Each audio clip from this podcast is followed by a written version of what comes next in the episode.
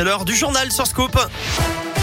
Le journal de Lyon avec vous, Philippe Lapierre, bonjour. Bonjour Eric, bonjour à tous. Comment ça se passe sur les routes? Ça se passe pas trop mal. Pour Ouais. l'instant, pas de grosses difficultés à signaler. Un petit peu de monde dans le secteur Pardieu, notamment à cause de la coupure du tunnel Vivier-Merle qui a été prolongée jusqu'à la fin de la semaine. Il aurait dû rouvrir ce matin normalement, mais les travaux durent un peu plus longtemps que prévu.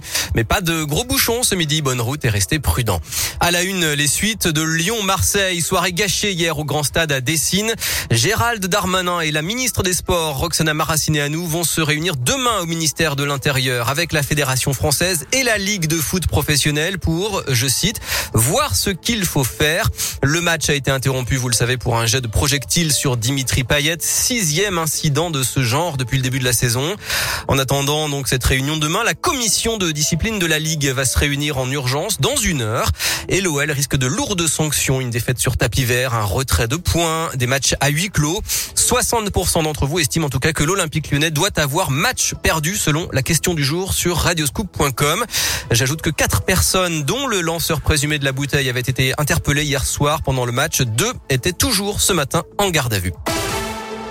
Dans l'actualité à Lyon, un butin de 40 millions d'euros en billets, en lingots d'or et pierres précieuses. Six braqueurs présumés devaient être jugés à partir d'aujourd'hui et pendant dix jours devant la cour d'assises de Lyon. Ils sont soupçonnés d'avoir braqué un fourgon blindé en Suisse en 2017, mais on apprend à l'instant que le procès est reporté. L'un des accusés a été testé positif au Covid et justement le taux d'incidence du Covid dépasse désormais la barre des 200 cas pour 100 000 habitants dans le Rhône. Et en France, il a doublé en une semaine. Le pic de la cinquième vague pourrait être atteint fin décembre ou en janvier, selon le directeur des hôpitaux de Paris. Retour au sport en bref avec du basket décimé par l'absence de six joueurs dont deux pour Covid. L'Asvel n'a rien pu faire hier à l'Astrobal face au leader Boulogne-le-Valois. Défaite 85 à 64, la troisième de suite après le Real et le Barça en Euroleague.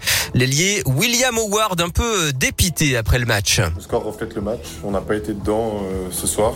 On savait qu'ils étaient forts sur euh, les premières intentions et on n'a pas réussi à, les stopper là-dessus. Dès qu'on marquait, on savait qu'ils allaient pousser la balle et on- n'a pas réussi à les stopper là-dessus. On a raté euh, notre entame de match, malheureusement. Et après, on a couru un peu derrière euh, jusqu'à la mi-temps. Et puis après, à la fin, on a complètement craqué.